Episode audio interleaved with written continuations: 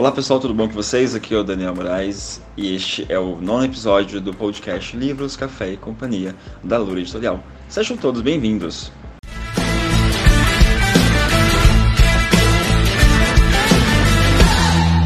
Hoje eu converso com Eduardo Carvalho, ele que atua no marketing digital, mas antes ele atuou por longo 12 anos no mercado gráfico.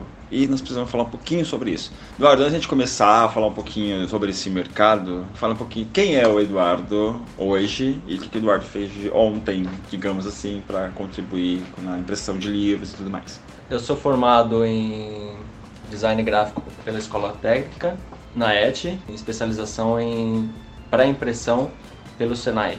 Atuei na, na área gráfica por 12 anos, passando por materiais promocionais, folders, panfleto, cartão de visita, material promocional para lojas, embalagens e depois eu migrei para a área de especialização editorial. Revistas, livros, capa, miolo impresso é o que a gente considera material editorial.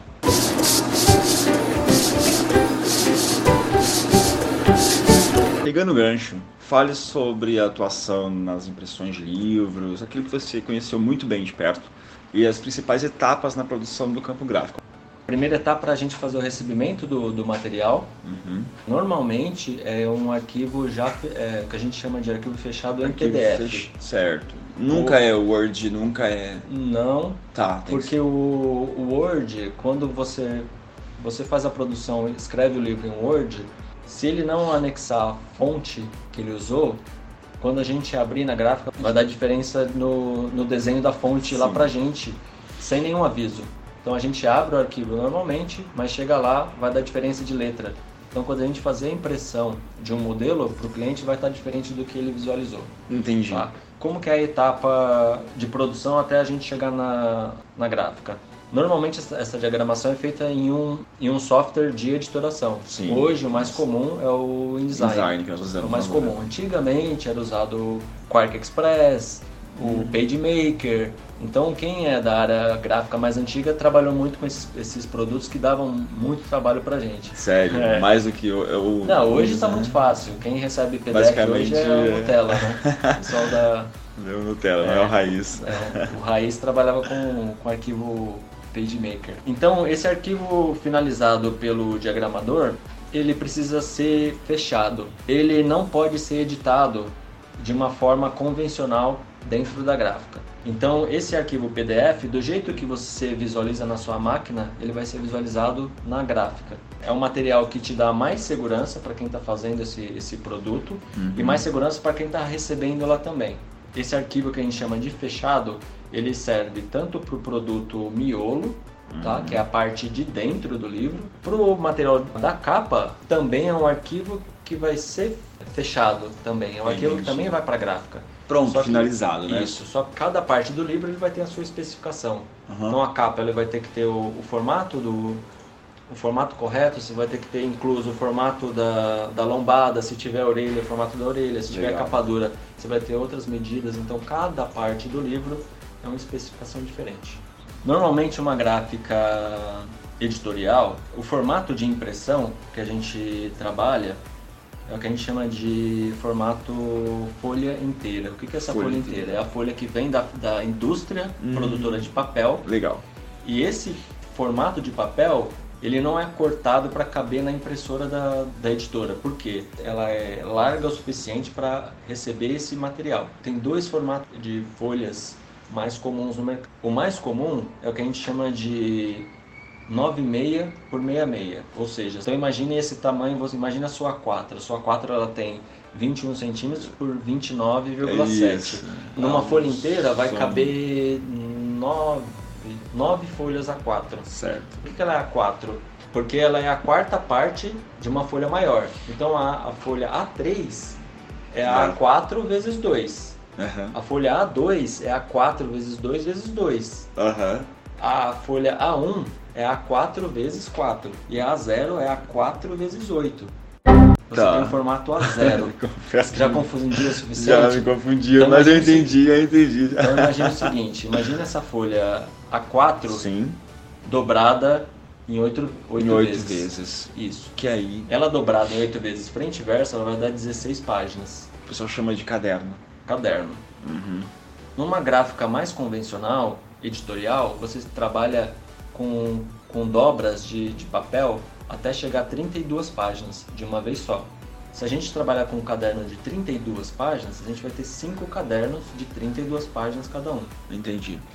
O que são esses cadernos? São 32 páginas diferentes impressas na mesma folha, frente e verso. Olha então, que legal. Cada lado da folha tem 16 páginas. Aí você vira a folha e imprime do outro lado mais 16 páginas. Totalizando 32. Totalizando 32. Sim. Então essas páginas elas são é, colocadas de uma forma né, nessa folha, nessa grande folha, que quando ela vai para a área de dobra, essa máquina ela tem um processo de dobras único. Então Uhum. você não pode colocar, por exemplo, a página 1 do lado da página 5, por exemplo, que é a, vai, dar Vai, vai dar problema na, na dobra. Então Uhum. existe uma sequência lógica que a gente usa de acordo Isso com é a máquina dentro de da dobra. própria gráfica mesmo. Dentro né? da própria editora. É uma Entendi. máquina muito grande, Entendi. porque ela é uma esteira, então ela pega a folha, ela vai passando a dobra, a primeira dobra, depois vai para a próxima esteira, vai Entendi, é dobrando. uma coisa grande. Então uma esteira de produção, efetivamente. Ao final dessa, dessa esteira de dobra, você vai ter um o que a gente chama de caderno. Cada Sim. parte disso aí é um caderno de 32 páginas. Uhum. Página 1 a página 32. Certo. Agora eu vou esperar imprimir a página 33 até a 64. Entendi. E eu vou colocando um sobre o outro. Certo. Deu cinco cadernos de 32 páginas para dar 160, eu tenho meu livro pronto.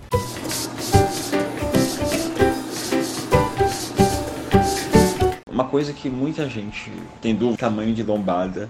Claro que a editora que está fazendo o seu livro, o editor ele já sabe, Uhum. porque ele tem conhecimento no, no setor, então ele vai com certeza já, já fazer a, a lombada certinha. Então fala um pouquinho sobre isso aí. O processo de capa, de especificamente sobre o tamanho da lombada, existe algumas formas da gente calcular, a gente fazer um cálculo aproximado do tamanho que vai ser a lombada. Uhum. Porque dependendo do tipo de, de papel que você vai usar para o miolo, existe variação da gramatura. É a espessura de cada folha. Uhum. Então, não só a espessura, mas o volume de celulose que daquele papel foi confeccionado. Então, Legal. por exemplo, o papel offset que a gente chama, ele não tem tanta variação quando você pega, por exemplo, um papel que seja de 70 gramas por metro quadrado, por exemplo. Alguns outros tipos de papel que vai depender muito da fabricação, a temperatura do período do ano que está sendo impresso também.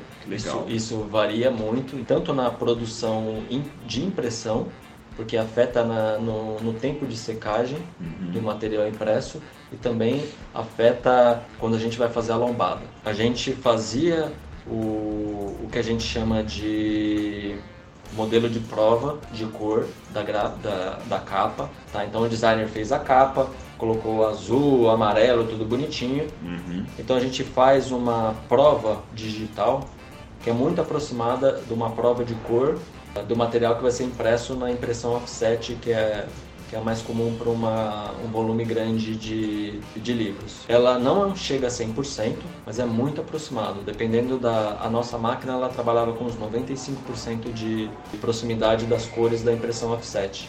Tá? Então, o que, que isso quer dizer? a cor que eu tenho, que, eu, que o designer fez e que ele está olhando no papel impresso, na nossa prova digital, essa cor vai ser muito próxima do que a gente vai ter no livro final Entendi. depois de ser feito a laminação. Em cima da prova de cor, dependendo da exigência do, do produto do livro, se é uma cor especial, por exemplo, a gente tinha que pedir para fazer a laminação para a gente ver a variação dessa laminação, porque apesar de ser um plástico transparente, ele interfere na cor. A maneira mais correta de se fazer a, a medição da lombada para a gente ter menos problema no final é a gente pegar o, o lote de papel que vai ser impresso, o miolo. Esse lote de papel a gente corta a quantidade exata de folhas do miolo, prensa esse papel e com o paquímetro, que é aquele Uma ferramenta. Aquela ferramenta que parece um exata, alicatezinho. Cara, exata. Isso, então aquilo ali é micro, né? Então você consegue medir, você tem uma medição muito acurada ali, né? Então, com a medição do paquímetro, a gente tinha, por exemplo, um, uma lombada de 21 milímetros, por exemplo, 2 uhum. centímetros, vírgula 1. Uhum. Então, essa medição é o que a gente colocava, aplicava na, na, na lombada. A gente tinha o, o, arquivo da capa já com a lombada desenhada. Entendi. Então, se o designer fez essa capa, por exemplo, com 3 centímetros, a gente, a gente tem que pedir um arquivo novo para ele, refazer a capa, reduzindo o tamanho da lombada para 21 milímetros. Se a capa, ela med, é, o miolo, ele está medindo 21 milímetros, como vai ser um material que vai ter cola ou vai ter costura, a gente acrescenta entre 2 a 3 milímetros na medida final, que dessa... é a dobra. Entendi. Essa, essa dobrazinha aqui vai ficar perfeito. Uhum. Tá, então um miolo de 21 milímetros vai ficar com 23 até 24 milímetros. Se for costura, ganha um pouco mais, então uns, dois, uns 3 milímetros a mais. Que incrível, não sabia disso.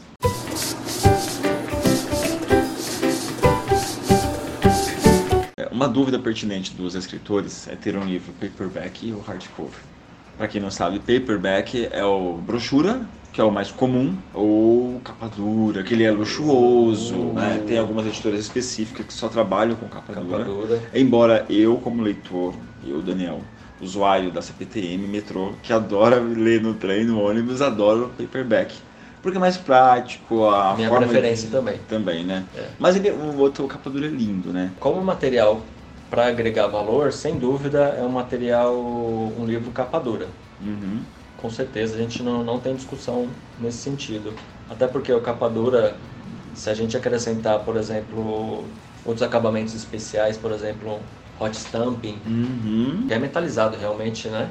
É um carimbo de cobre quente que ele vai na capa, fica lindo. Você pode colocar, por exemplo, um verniz. Você Sim, pode colocar uma capa acima, que a gente chama de jaqueta, né? No, em cima da, da capa dura, do livro capa dura. Então você ah. agrega muito valor no seu, no seu produto final, né? Tá. Com certeza é um material para quem quer agregar muito valor ao seu produto. Então, é, você pode ter uma edição especial de um livro. Uhum. Se você fizer uma campanha, por exemplo, de financiamento coletivo, você, você consegue agregar bastante valor. Entendi. Então, é um material, vamos chamar um material de luxo, uhum. tá? É, de coleção, para as pessoas terem na, na estante. O paperback, que é a capa, vamos chamar de capa mole aqui, uhum, é o que tem o melhor custo-benefício. Uhum. Apesar de ser um, um, trabalho mais em conta do que a capa dura, ainda assim você consegue colocar alguns acabamentos especiais também. Hot stamping, você consegue colocar uh, o verniz localizado, você consegue trabalhar com cores especiais, você pode uhum. colocar uma orelha hum. na lateral também. Tudo isso, a cada coisinha a mais que você acrescenta, você agrega mais valor ao seu produto. Entendi. Inclusive, nós temos um livro publicado pela Lura que tem hot stamp, um não, dois. O Lado Sombrio do Sítio, uma antologia de contos. O Senhor do Tempo, que eu acho maravilhosa. Essa capa tem aqui, nós temos essa, esses exemplos. O verniz localizado, como também o Hot Stamp. Hot Stamp né? e, é um, sim, e é um livro paperback, Isso, que é um livro de capa mole, vamos dizer assim. Né? Uh, e o que você falou é pura verdade, né, Eduardo? Porque você pode ter, por exemplo, este livro na versão paperback que você acabou de lançar. Depois, quando a gente fizer, sei lá, vou chutar aqui 4, 5 anos você lançou o livro, Sim. você quer fazer uma edição especial para colecionador, 100 mil cópias, né? um milhão é. de cópias vendidas. que acho que é bem legal. Sim, sim, sim. Tá certo, Com certeza.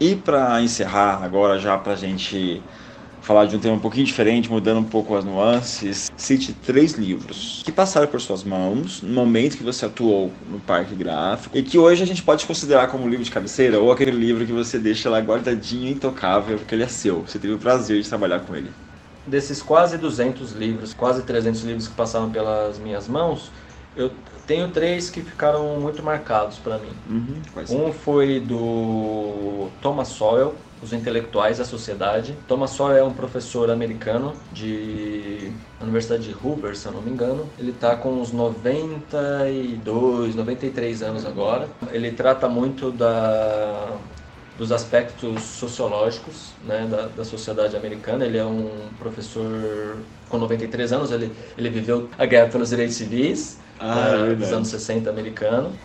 O segundo livro é do professor Pier, conhecido como professor Pier, é Pierluigi.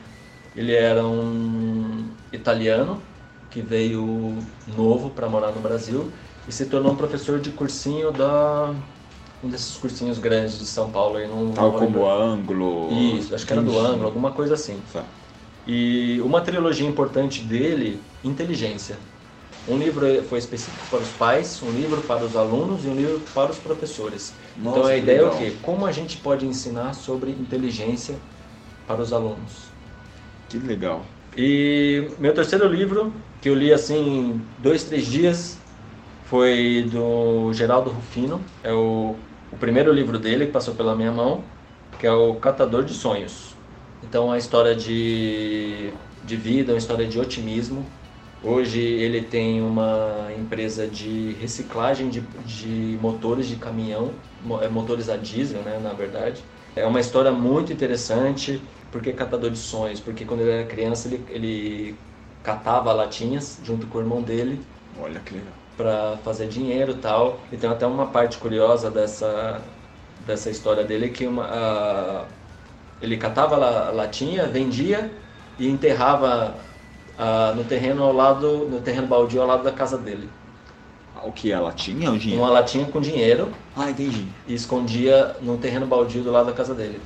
Um belo dia, eles chegaram, um trator havia passado pelo terreno, eles tinham perdido, pelas contas deles, cerca de 10 mil reais para duas Meu crianças. Deus, que loucura.